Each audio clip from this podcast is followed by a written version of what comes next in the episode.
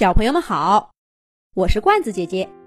这一集的《动物西游》节目，罐子姐姐继续给小朋友们讲《毛驴塔塔》系列故事。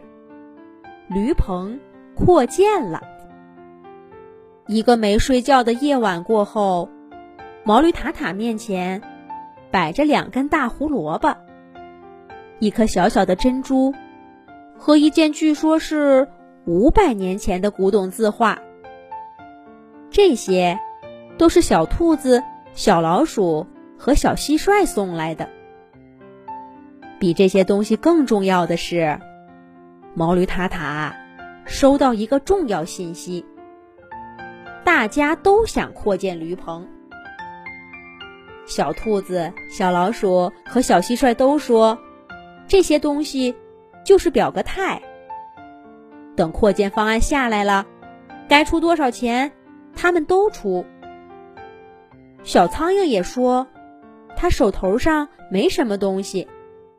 不过开工以后，他愿意派一部分员工帮忙干活，给大家节约成本。毛驴塔塔看看眼前的东西，在回想着小兔子他们夜里说的话，感到前所未有的欣慰。自从他们几个来到驴棚。这还是第一件所有人都一致同意的事儿。塔塔决定今天早点干完地里的活儿，跟主人请个假，去镇上打听打听，扩建一个驴棚都需要哪些费用。这一去不要紧，塔塔看到镇上的建材城正在搞促销活动，好几个老板。都把塔塔拖进店里，跟他介绍产品。大栅栏、铺地、装门窗都有折扣。塔塔最中意的黑莓栅栏，号称史上最低价，而且是最后一天了。还有紫檀木房梁，是第一次在镇上做展销，价格也公道。塔塔心想。反正小兔子他们都答应出钱，干脆先定下来。今天定了，省下来的钱还可以加一个小凉棚。卡卡最喜欢在凉棚里休息了，等下回他来的时候，就可以跟他展示一下了。毛驴塔塔打定主意，用小兔子、小老鼠和小蟋蟀给的东西。交了定金，还有搭上自己两天的口粮，约好三天以后开工。刚好那会儿，主人会外出探亲一个月，等他回来，驴棚里就焕然一新了，什么都不耽误。毛驴塔塔定好所有事情，开开心心的回家去了。向小兔子、小老鼠、小蟋蟀和小苍蝇宣布了这个消息，大家一阵欢呼，齐声夸毛驴塔塔英明。塔塔听得有些飘飘然，别说一起夸他了，就是谁单独说他一句好话，塔塔听到的都不多。看来这个扩建计划还真挺得人心。早知道如此，何必等到这会儿？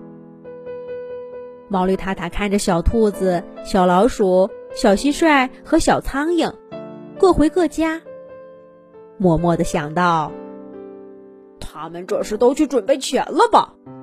哈哈，为了一个共同的目标，一起努力，这感觉真好。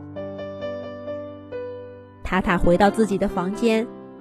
想着再过一个月，他就不用住在这紧紧巴巴的小地方，竟然睡得十分香甜。三天的时间很快就过去了。到了约定开工的那天早晨，毛驴塔塔起了个大早，他先敲开小兔子的门，问小兔子要他答应的胡萝卜。可小兔子支支吾吾地说。那个，呃，塔塔，我我我想，我我算错账了，今年收的胡萝卜不太够，我没钱给你扩建驴棚了。下次下下次我一定出钱。小兔子说完，不等毛驴塔塔说话，就红着脸关上房门，再也不出来了。毛驴塔塔一想，哎，小兔子也许真有难处。没关系，不是还有小老鼠、小蟋蟀和小苍蝇吗？毛驴塔塔扭头，又来到老鼠洞门口，喊了几声：“小老鼠，小老鼠！”小老鼠过了好一会儿才出来，一脸歉意的说：“塔塔，不是我不想出钱，实在是……”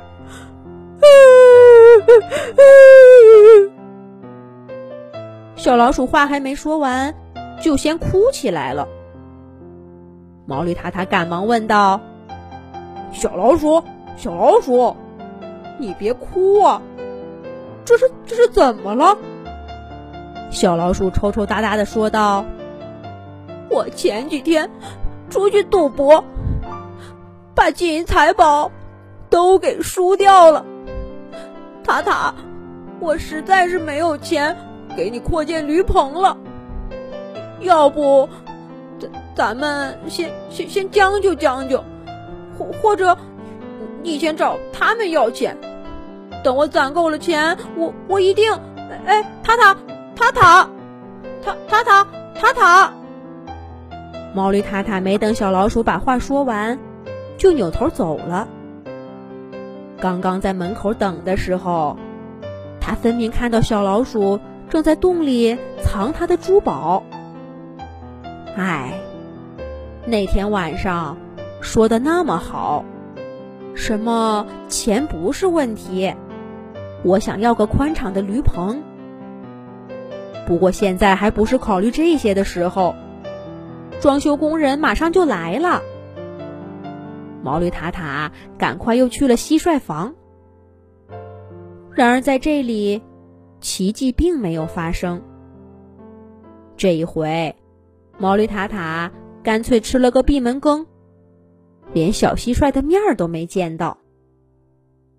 看来这艺术家也没比那个贪财的小老鼠高级到哪儿去。驴棚外面已经响起了嘈杂的叫门声，怎么也要把第一天对付过去呀？毛驴太太狠狠心，拿出了一半草料，可还是不够。他又去苍蝇屋门口碰运气了。没有钱，多出些力，说不定能便宜些。